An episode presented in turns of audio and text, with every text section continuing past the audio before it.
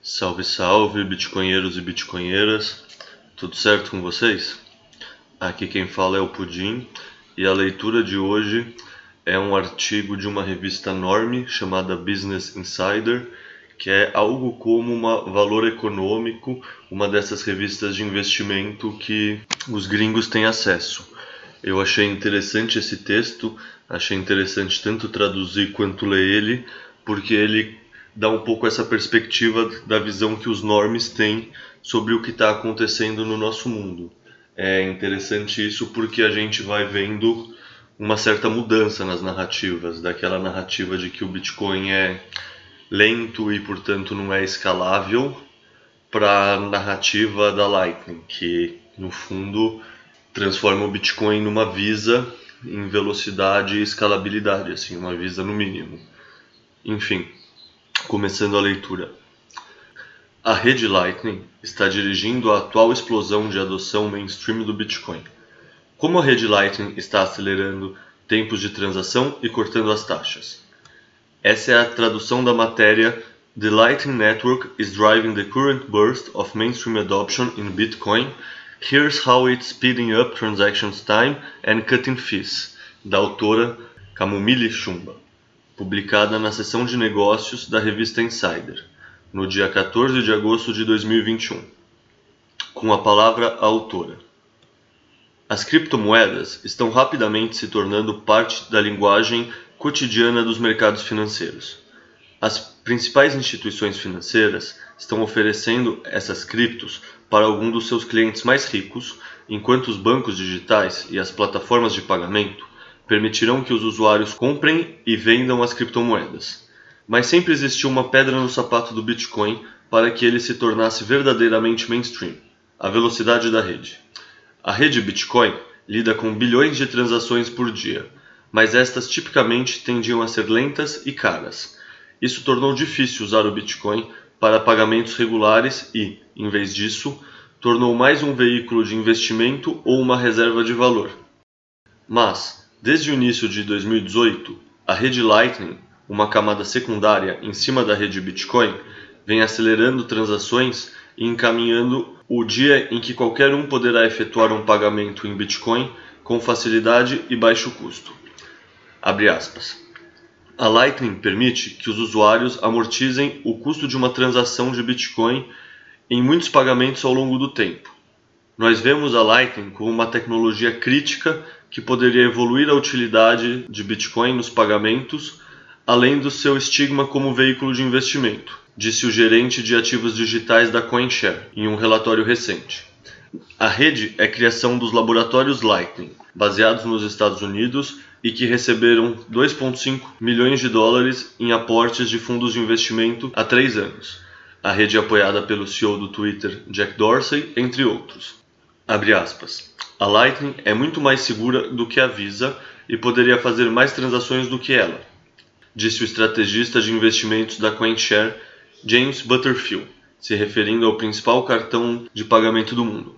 Na rede Bitcoin, os usuários geralmente precisam esperar horas para as transações serem liquidadas, porque isso ocorre como parte de um bloco.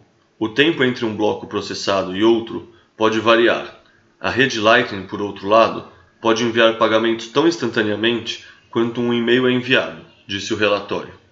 E aqui eu faço um adendo que, é, em média, um bloco é minerado a cada 10 minutos e o ajuste de dificuldade, que é um mecanismo do software do Bitcoin, tenta garantir isso e ele ajusta a dificuldade a cada duas semanas, se eu não me engano, justamente para manter mais ou menos esse tempo constante, de aproximadamente 10 minutos.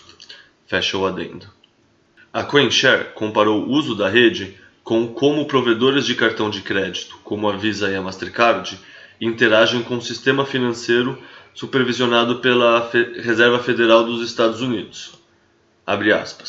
A maioria das transações na economia do dólar nunca toca os sistemas do Fed. Eles são processados pelos agregadores de pagamento que por sua vez usam bancos comerciais intermitentes, que então usam o Fed para o acordo final, disse o relatório da CoinShares. A rede Lightning faz a mesma coisa para as transações de Bitcoin, usando apenas a blockchain do Bitcoin para a liquidação final das transações. Fecha aspas. A rede Lightning permite que os usuários abram canais de pagamento entre duas ou várias partes. Os usuários da rede Lightning podem configurar os nós, efetivamente peças de software que enviam pagamentos através das rotas mais rápidas entre as partes. Um operador de nó vai pegar uma pequena taxa a cada transação. No momento da escrita, a taxa básica por transação é 1 satoshi, que é uma parte em 100 milhões de um Bitcoin, que equivale hoje em dia a 0.04 centavos de dólar, disse a CoinShares. No blockchain padrão do Bitcoin, os nós devem aprovar transações, mas os nós não fazem isso na rede Lightning. As transações são muito mais rápidas já que as partes podem transacionar umas com as outras sem tudo ter que ser aprovado pelos nós, disse CoinMarketCap, um provedor de dados de criptomoeda em um post. Em junho, a Lightning Labs aumentou a capacidade do seu produto e lançou o 0.13 Beta, o que significava que a rede poderia permitir pagamentos espontâneos maiores e mais confiáveis, disse a empresa em um blog. Abre aspas. Estamos construindo a tecnologia para levar o Bitcoin para o próximo bilhão de pessoas. Nosso objetivo é fazer a plataforma mais fácil para qualquer um integrar dinheiro digital nativo da internet usando a Lightning. Fecha aspas. Disse a Lightning Labs em outro post em fevereiro. E parece que pode estar funcionando. Ao longo de 2020, a capacidade da rede aumentou 22% e os nós ativos 41%. Em junho deste ano, a capacidade havia aumentado em mais de 90% e os nós ativos em mais de 52%, de acordo com o relatório da CoinShare. O que estamos vendo é o número de nós está crescendo muito rapidamente, o que sugere que o Bitcoin está começando a ser usado como algo diferente de apenas uma reserva de valor, disse Butterfield a Insider. Bom, e esse é o final do texto. É uma leitura rápida, é uma matéria de revista que basicamente está atualizando a visão de mundo dos normes e tentando mostrar para eles que não, o Bitcoin não é utilizado e utilizável hoje em dia somente para reserva de valor. Essa ainda é uma função importantíssima do Bitcoin, todo mundo sabe, mas o que é interessante é que os normes estão começando a receber essa atualização de narrativa, eles estão começando a entender que o Bitcoin tem dentro dele um sistema de pagamento tão ou mais eficiente e tão ou mais seguro do que o principal meio de pagamento que a gente usa no sistema Fiat hoje em dia, que são os cartões de crédito. Então, sei lá, para concluir, só queria ressaltar o quanto parece importante para mim que esse tipo de narrativa mude, porque é esse tipo de narrativa que pelo menos no primeiro ano, nos primeiros dois anos que a pessoa está estudando Bitcoin, se a pessoa não estiver estudando muito, são esse tipo de FUD, esse tipo de narrativa que assusta as pessoas.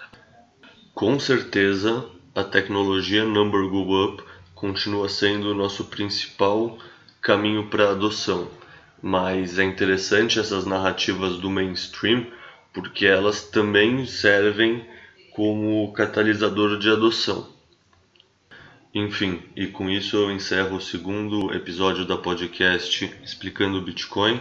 Qualquer dúvida, comentário, sugestão, pode mandar um e-mail para o explicabitcoin.gmail.com ou mandar uma mensagem no Twitter no arroba bitcoinexplica ou também pro, no Twitter para o arroba que é quem vos fala. Valeu galera, até a próxima.